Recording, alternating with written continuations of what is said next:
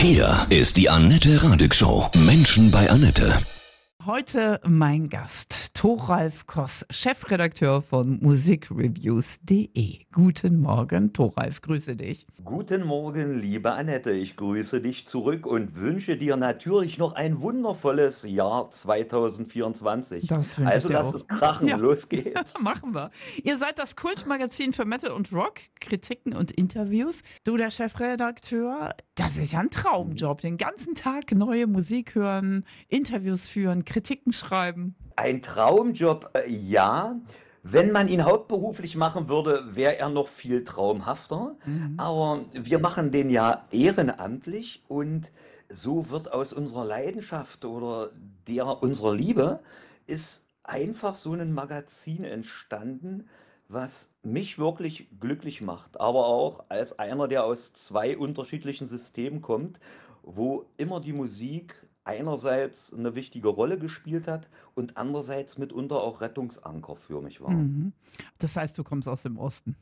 Genau, Mhm. ich wollte es gleich zum Anfang rauslassen. Und ich bin ein Ossi äh, und sehe da auch nichts Böses drin Nein, in so einem nicht. Begriff. Nein, überhaupt nicht. Nein.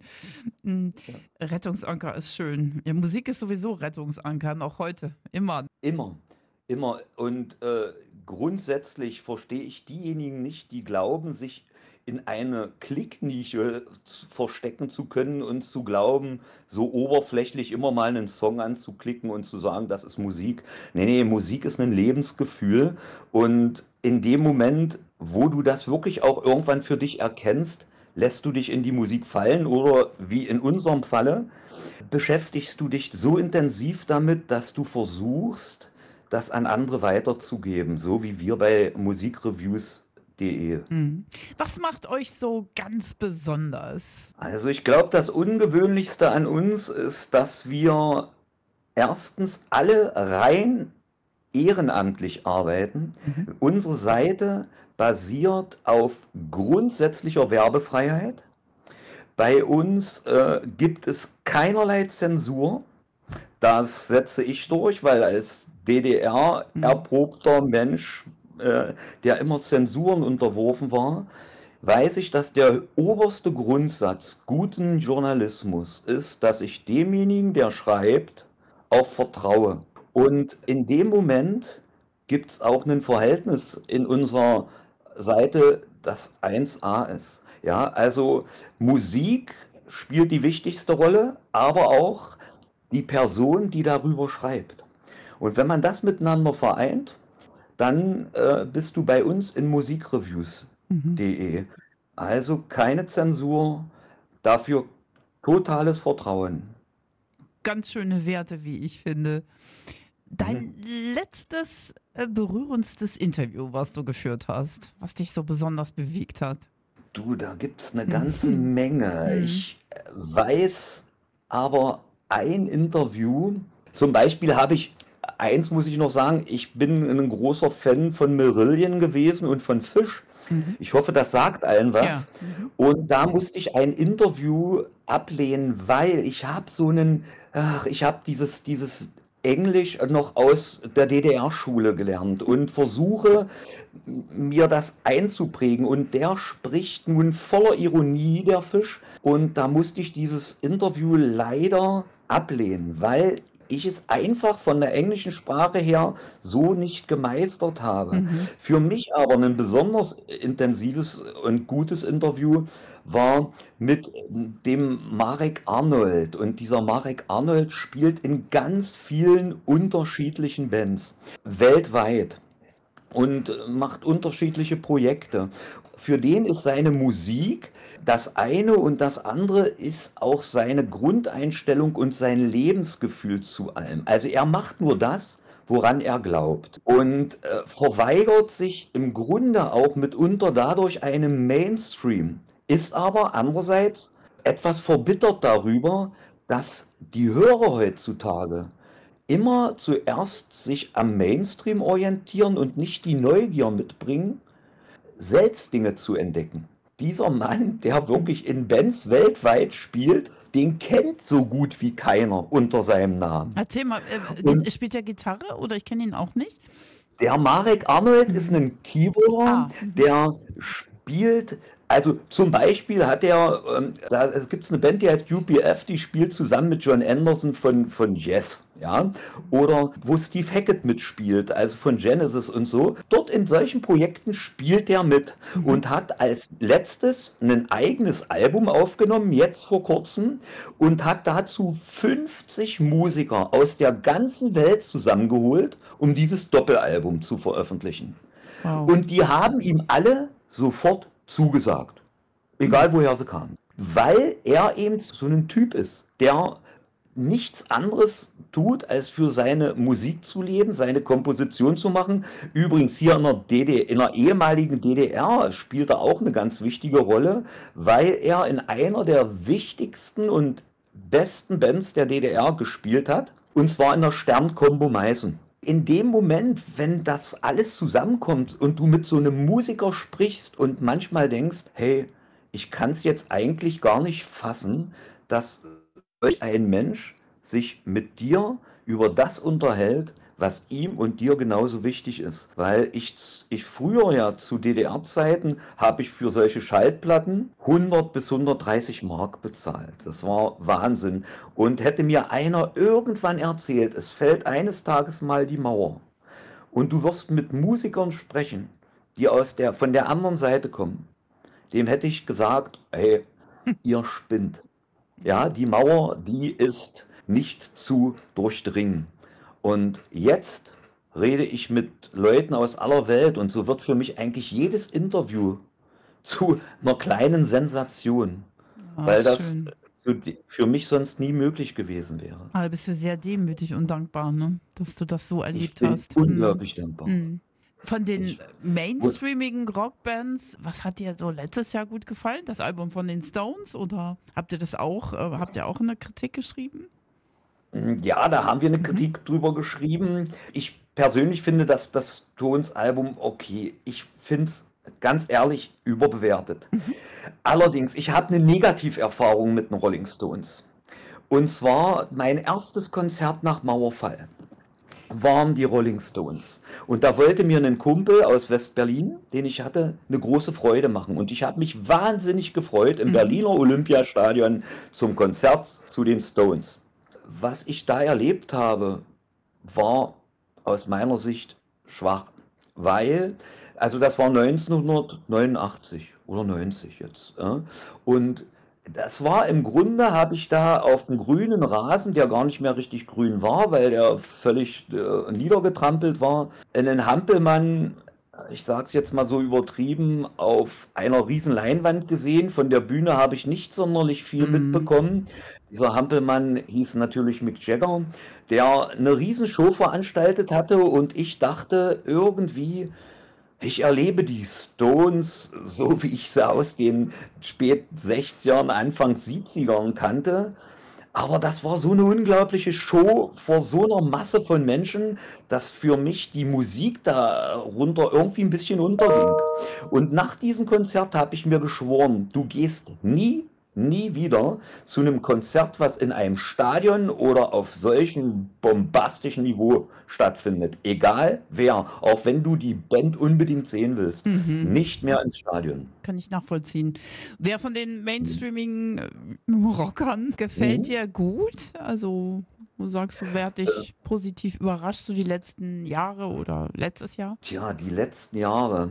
Es gibt eigentlich unglaublich viele, von denen ich überrascht bin, wenn sie sich eben verändern. Also ich nehme jetzt mal ein ganz einfaches Beispiel. Heinz Rudolf Kunze hat mich überrascht Mhm.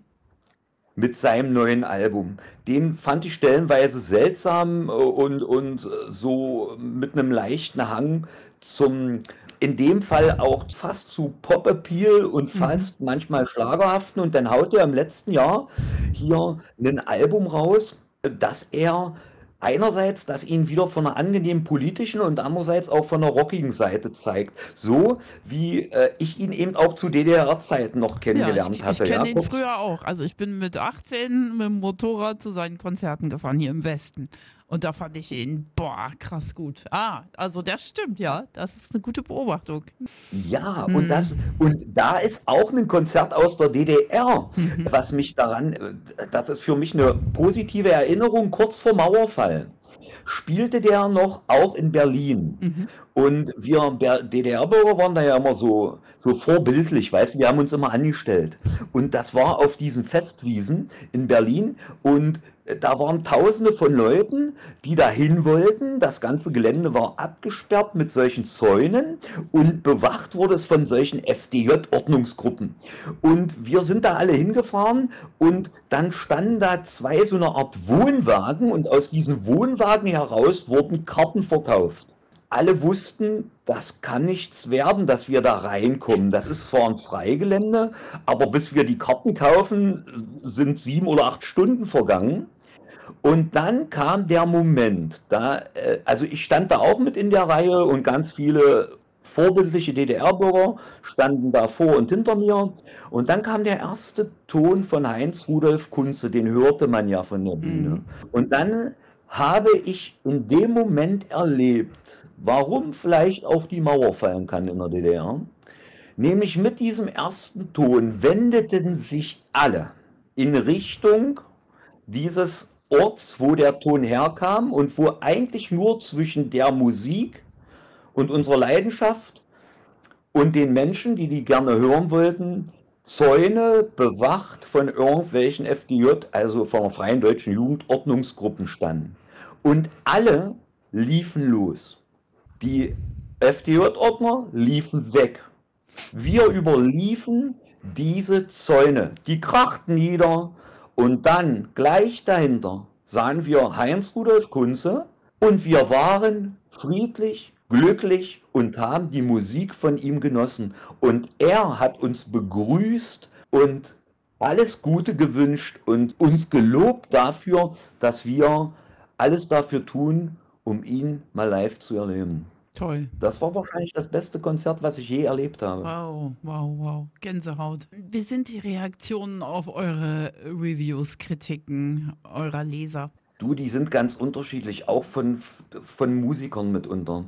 Eine der unangenehmsten Reaktionen habe ich selber mal erlebt. Da hatte ich für mich, ich weiß nicht, ob äh, euch Silly was sagt, Ja, aber das natürlich. müsste eigentlich vielen was sagen. Und Silly äh, war ja bei uns äh, mit Tamara Danz als Sängerin eben so ein Kult, vor allem, weil sie auch das aussprach und sang, was uns bewegte und was eigentlich auch verboten war. Und dann starb ja Tamara und Anna Loos trat an ihre Seite. Die Schauspielerin kennen ja auch sicherlich viele, die auch mit dem Jan-Josef Liefers verheiratet ist.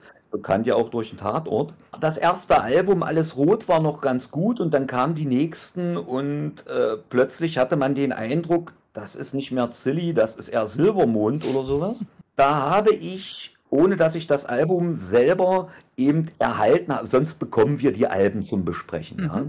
Und da war ich über dieses Album so erbost, das letzte mit Anna Los, dass ich mir das eben gekauft, nachdem ich es mir gekauft und angehört hatte, dass ich gesagt habe, okay, ich schreibe dazu eine Review und äh, versuche alles das, meine Erinnerungen und das, was ich jetzt gerade erlebe mit diesem neuen Album, mit der Anna Los als Sängerin, das miteinander zu vereinen und zu sagen, wenn ihr weiter in diese Richtung euch entwickelt, liebe Zilli, dann zerstört ihr eigentlich alles das, was ihr in der DDR aufgebaut habt. Ich habe die Review veröffentlicht, das ist eine sehr, sehr lange Review geworden und habe auch im, am Ende geschrieben, man möchte mich nicht falsch verstehen und auch im Gästebuch auf gewisse Kommentare verzichten, aber es war mir wichtig eben auch, weil ich die DDR eben von der Seite kennengelernt habe, die ziemlich gruselig war und weil mir die Musik von Silly und Tamara Danz äh, dabei geholfen hat, das alles zu überstehen.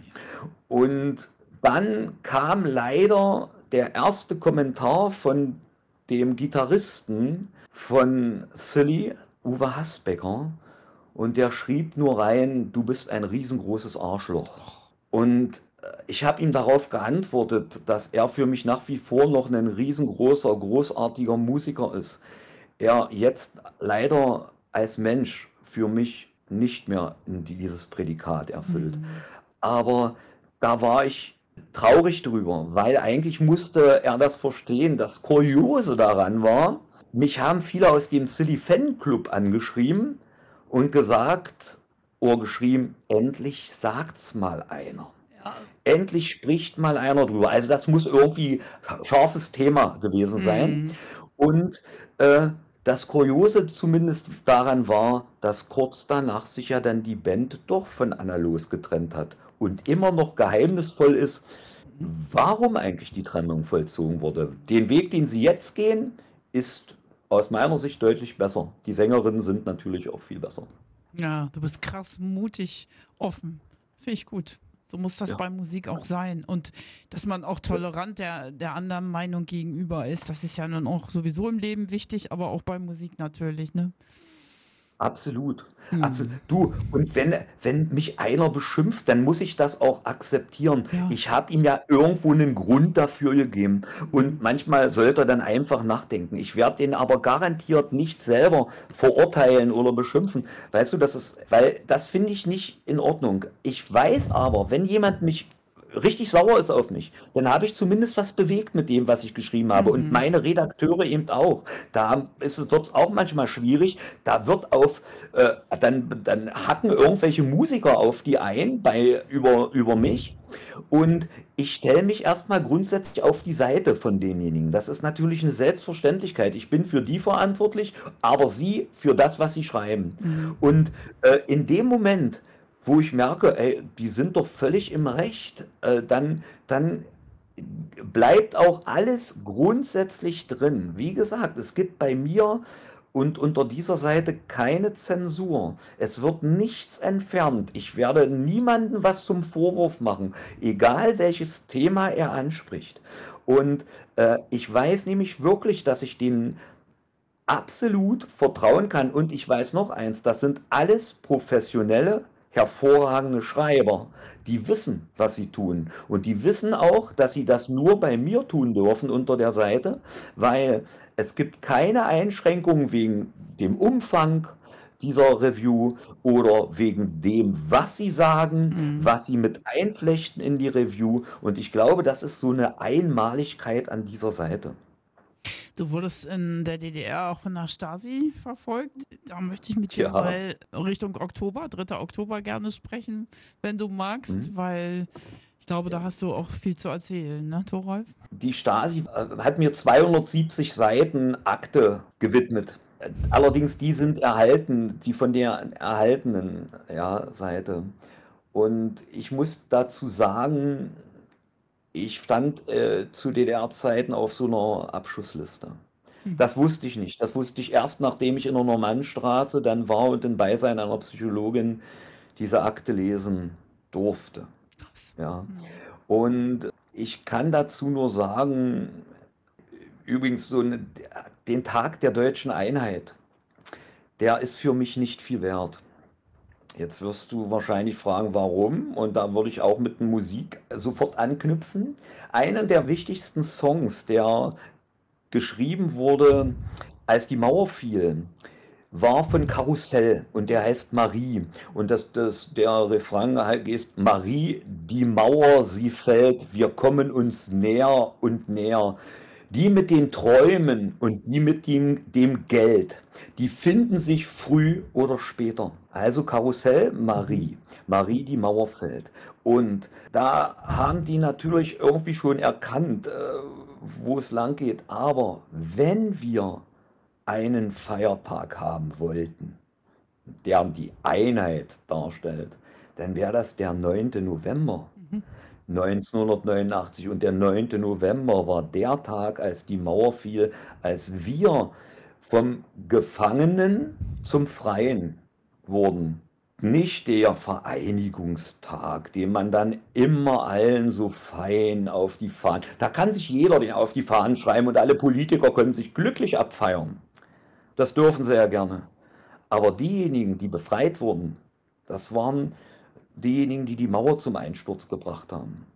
Und da, dank Gorbatschow und einer Vielzahl von Leuten, die die friedliche äh, Revolution herbeigeführt war, haben, von denen ich eben auch einer war, die sehen den 9. November als den entscheidenden Tag an. Und die singen auch Lieder darüber. Übrigens auch Silly, ja, Ja. Traumpaar. Einfach mal hören. Und schon weiß man, oho, schon weiß man, worin auch das Problem zwischen uns Ost und West besteht. Nach wie vor. Das Traumpaar des Jahrhunderts. Die Schöne, ja, und das Biest. Ja.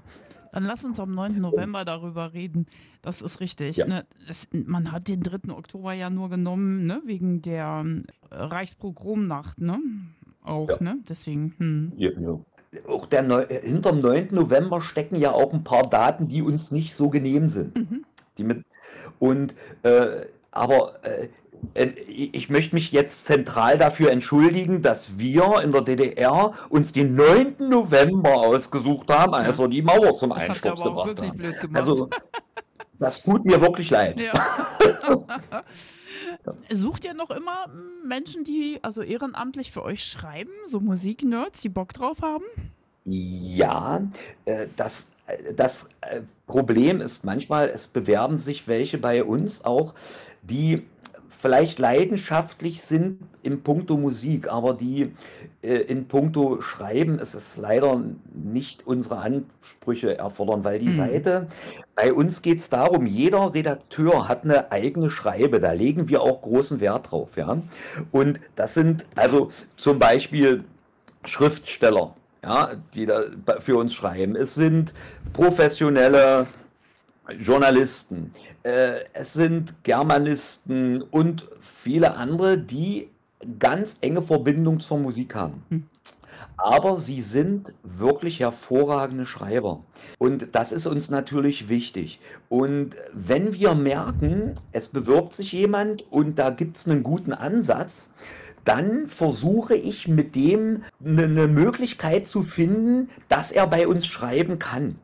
Also denn er darf der als Gastrezensent drei Reviews veröffentlichen. Und da schauen unsere Redakteure alle drüber und sagen, oi, den können wir uns jetzt doch vorstellen. Da unsere letzte Entdeckung war da der Dominik Meyer.